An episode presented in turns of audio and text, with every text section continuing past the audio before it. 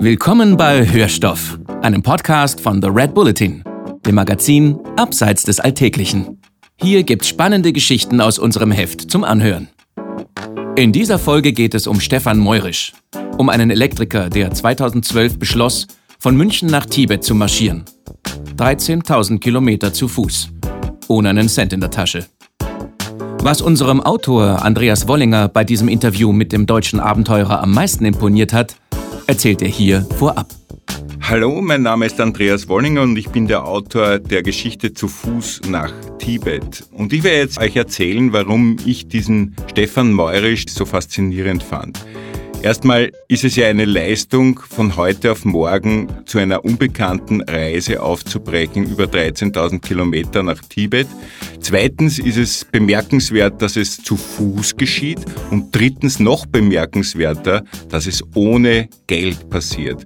Was am Anfang eigentlich eine Zwangsgeschichte war, weil Stefan Meurisch einfach kein Geld hatte, äh, hat sich dann als sehr segensreich herausgestellt weil er auf diese Art und Weise gezwungen war, Menschen um Hilfe zu bitten und viel mehr über die Menschen erfahren hat und viel mehr über die Länder erfahren hat, die er bereist hat, einfach dadurch, dass er gesellschaftliche Konventionen durchbrochen hat.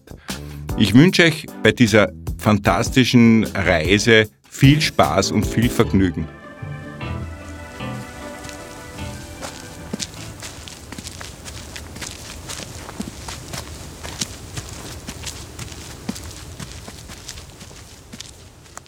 Zu Fuß nach Tibet. Stefan Meurisch zu treffen, ist gar nicht so einfach. Er ist nämlich schon wieder unterwegs. Diesmal von Darmstadt in die Schweiz. Natürlich zu Fuß. Und selbstverständlich ohne Geld. Alte Gewohnheit. Also kann er nicht so genau sagen, wo er sich an einem bestimmten Tag zu einer vereinbarten Uhrzeit befindet. Geschätzt irgendwo im Raum Karlsruhe. Eine Art Schnitzeljagd also, mit spannenden Positionsmeldungen, die über das Handy eintrudeln. Unsere Wege kreuzen sich dann in einer Pizzeria in Ziegelhausen, einem verschlafenen Vorort von Heidelberg. Wir wollen uns mit Stefan unterhalten, weil er eine Geschichte zu erzählen hat, die einem schon beim ersten Hinhören den Atem raubt. Er ist 2012 von München aufgebrochen, um nach Tibet zu gehen. Mit einem 30 Kilo Rucksack auf dem Buckel, aber null Geld im Hosensack. 13.000 Kilometer. Durch 13 Länder, von denen er vorher nicht mehr als eine vage Vorstellung hatte. Wie um alles in der Welt kommt ein Endzwanziger, gelernter Elektriker, später Versicherungskaufmann auf so eine Idee. Der Gedanke, sagt Stefan Meurisch, ein freundlicher Riese mit wachen Augen, Glatze, Bart und randloser Brille, habe sich langsam entwickelt. 2009 ist er mit seiner damaligen Freundin den Jakobsweg gegangen. Er wollte dabei bloß herausfinden, was so spannend daran sein kann, 800 Kilometer durch Spanien zu laufen. Die ursprüngliche Skepsis habe sich aber schnell verflüchtigt, erzählt Stefan. Als besonders aufregend empfand er es, ins Blaue hineinzugehen und nicht zu wissen, wo man am Abend schlafen wird. Wenn man es schafft, loszulassen, sagt Stefan, und sich zu sagen, das wird schon irgendwie, dann wirkt dieses Vertrauen in Gott und die Welt ungeheuer befreiend. Auf dieses Lebensgefühl wollte er nicht mehr verzichten. Und so nistete sich der Gedanke in seinem Kopf ein, einmal wirklich weit weg zu gehen, im Gegensatz zum Jakobsweg ohne jedes Netz. Zum Beispiel nach Tibet. Exotisch, geheimnisumwittert, schwer zu erreichen, wunderbar. Weiters würde er ohne Geld durchkommen müssen, weil er damals schlicht keins hatte. Der Gedanke verfestigte sich nach und nach zu einer fixen Idee, dass es sich Stefan sein Leben lang nicht verziehen hätte, es nicht zumindest versucht zu haben. Einen Tag nach seinem 31. Geburtstag, am 11. März 2012, machte sich Stefan Meurisch auf den Weg. Dass er dieses Datum lang vorher festgelegt hatte, war ganz wichtig, sagt er rückblickend. Sonst wären ihm noch tausend gute Gründe eingefallen, den Start noch einmal zu verschieben. Die Umstände waren jedenfalls alles andere als gemütlich. Nieselregen, knapp über null Grad. Aber auch die längste Reise beginnt mit dem ersten Schritt. Der ursprüngliche Plan sah vor, Tibet innerhalb von zwei Jahren zu erreichen. Ich habe eine Landkarte genommen und mit einem lustigen Stift eine rote Linie gemalt, erzählt der Weltenbummler von seiner Routenplanung. Dann habe ich mir ausgerechnet, dass ich jeden Tag rund 16 Kilometer gehen muss, um es in dieser Zeit zu schaffen. Doch es kam alles anders. Womit ich nicht gerechnet hatte, war diese unfassbare Gastfreundschaft, schildert Stefan. Ich war ja von den Medien geprägt und ein bisschen auch von meiner Mutter. Wenn man den Fernseher einschaltet oder die Zeitung liest, dann entsteht ja ein bestimmtes Bild. Da ein Attentat, dort ist eine Bombe hochgegangen, immer wieder Tote und Verletzte. Man könnte meinen, die Welt ist schlecht. Aber egal wo Stefan hinkam, überall wurde er mit offenen Armen empfangen. Zu Essen und Trinken und Übernachtung eingeladen, nein, genötigt. Überall musste er dann doch noch ein paar Tage länger bleiben. Und die Wege nach Tibet wurden verschlungener als gedacht. Entgegen allen Prophezeiungen wurden die Menschen immer freundlicher, je weiter ich in den Osten gekommen bin, sagt er. Was auch daran gelegen haben mochte, dass Stefan Meurisch die sanfte Ausstrahlung eines Wanderpredigers mitbrachte und eine Geschichte, die zu fesseln wusste. Ein deutscher Tourist auf dem Weg zu Fuß nach Tibet. Das kann was. Da will jeder mehr davon. Auch die Präsenz in Social Media hilft gelegentlich. Jedenfalls brauchte Stefan das mitgeführte Zelt praktisch nicht. Und den Campingkocher schickte er noch vor Überquerung der Karpaten in Rumänien zurück nach München. Interessante Beobachtung, in jedem Land warnten ihn die Gastgeber eindringlich vor dem jeweils nächsten Land auf seiner Reise. Dort seien das Böse und das Verbrechen daheim, da müsse man aufpassen. Irgendwann, sagt Stefan und lacht, habe ich nicht mehr darauf gehört, weil ich stets andere Erfahrungen gemacht hatte. So wie sich überhaupt alles, wovor er sich anfangs gefürchtet hatte, als entweder nicht so schlimm oder gar als großes Geschenk herausstellte. Zum Beispiel erwies sich die Sorge, sich mangels Sprachkenntnissen nicht verständigen zu können, als unbegründet. Erstens lernt man eine Sprache durch die Langsamkeit der Fortbewegung relativ rasch. Drei, vier Monate und das Rumänische ist einem ebenso geläufig wie Türkisch. Und zweitens erkennt man, und hier kommt das Geschenk, die Bedeutung der Körpersprache. Wer darauf achtet, sagt Stefan Morisch, dem fällt es viel leichter, zu entscheiden, ob man einer Person vertrauen kann oder nicht.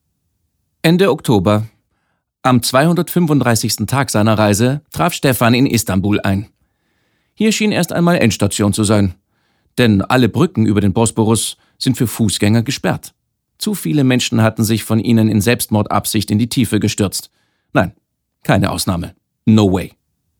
Drei Wochen zog Stefan alle Register. Er sprach beim deutschen Botschafter vor. Er nahm mit Presse und Fernsehen Kontakt auf, bis er es zu so etwas wie einem C-Promi gebracht hatte.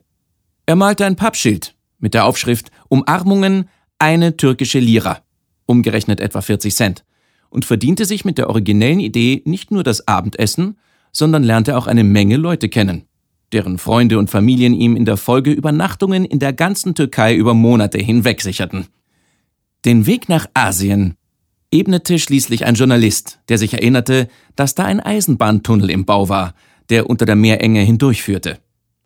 Durch diesen Tunnel, er wurde ein Jahr danach eröffnet, marschierte Stefan Meurisch weiter und fühlte sich dabei wie der König der Welt. Ich dachte, was soll mich jetzt noch aufhalten? Eineinhalb Jahre verbrachte der Weitwanderer in der Türkei, passierte im August 2013 in Kappadokien die 5000 Kilometer Marke, schlug in Trabzon an der Schwarzmeerküste während der Überwinterung beinahe Wurzeln, bevor er im Frühjahr 2014 nach Georgien weiterzog. Eigentlich wollte er ja zu diesem Zeitpunkt schon am Ziel sein, aber inzwischen hatten sich die Prioritäten der Reise ziemlich verschoben. Nicht mehr das Erreichen des Ziels war jetzt das Wichtigste, sondern die Begegnungen mit Menschen, die Schönheit der Natur. Und als ihm im Iran ein Visum in die Quere kam, als Tourist darf man sich, wie sich herausstellte, maximal 90 Tage im Land aufhalten, änderte Stefan Meurisch schweren Herzens seine Pläne. Um den Iran in dieser Zeit zu durchqueren, hätte er jeden Tag 40 Kilometer zurücklegen müssen. Da war mir wichtiger, Land und Leute kennenzulernen. Also entschloss er sich, Teile der Strecke per Bus, Zug oder Autostopp zurückzulegen. Und als sie ihm an der pakistanischen Grenze eröffneten, dass der Transit nur in Begleitung eines bewaffneten Begleiters möglich sei, habe ich Pakistan ausgelassen. Da hätte ich ein schlechtes Gewissen gehabt, wenn jemand sein Leben aufs Spiel setzt, um mich zu beschützen. Um über Pakistan drüber zu kommen, half nur noch ein Umweg. Zurück in die Türkei und von Istanbul aus mit dem Flieger nach Indien. Von welchem Geld? Mit dem, das ich mir in der Türkei als Sprachlehrer verdient und gespart hatte. Indien war dann eine einzige Herausforderung, vor allem mental. Das fängt damit an, dass du an der Grenze deine Privatsphäre abgibst. Du hast ständig sechs, sieben, zehn Leute hinter dir her, die folgen dir bis aufs Klo. Was Stefan Meurisch aber am meisten zu schaffen machte, war die auffällige Gleichgültigkeit dem Leben gegenüber. Da liegt ein Toter auf der Straße, schildert er, und ein Mercedes fährt vorbei, da sitzt einer mit einer goldenen Uhr drin. Das hat mich fertig gemacht. Nachsatz. Drei Wochen lang habe ich versucht, das Land zu verstehen, irgendein System zu erkennen. Dann habe ich es aufgegeben. Über Nepal erreichte der Weltenbummler nach knapp vier Jahren endlich Tibet. Eine enttäuschende Erfahrung. Alles, was ihm im Laufe der Reise wichtig geworden war, der Kontakt mit Menschen, die Begegnung mit einem Land, ging in der chinesischen Provinz aufgrund behördlicher Auflagen nicht. Stefan musste sich einer Reisegruppe anschließen. Er bekam einen Aufpasser zur Seite gestellt. Außerdem war der Aufenthalt auf sieben Tage beschränkt. Abgesehen davon stellte sich langsam bodenlose Traurigkeit ein. Es war wie bei einem spannenden Buch. Irgendwann willst du, dass die Geschichte immer weitergeht und niemals aufhört. Und am Ende die große Frage, was jetzt? Nach der Rückkehr, zur Info natürlich nicht mit dem Flugzeug, das wäre zu schnell gegangen, per Anhalter, stellte sich schnell heraus, die Reise hatte Stefan Meurisch derart verändert, dass an eine Fortführung des alten Lebens nicht mehr zu denken war. Ein halbes Jahr lang hat er versucht, in den Alltagstrott zurückzufinden, jedoch vergeblich. Also hat er sich als Weitwanderer, Abenteurer und Coach selbstständig gemacht, hat ein Buch geschrieben, hält Vorträge darüber, wie man ohne Geld durch die Welt kommt und warum man mit dieser Methode mehr interessante Leute kennenlernt. Nächstes Ziel? Er will mit seiner Partnerin Lilian, einer Gestalttherapeutin und Performancekünstlerin, von Deutschland nach Gibraltar wandern und dann per Anhalter mit einem Segelboot die Küste von Südamerika erreichen. Von dort aus soll es zu Fuß weiter nach Peru gehen. Und wie lange soll die Reise diesmal dauern? fragen wir. Die Antwort kommt wie aus der Pistole geschossen. So lange wir brauchen. Vermutlich heißt das, es soll niemals aufhören.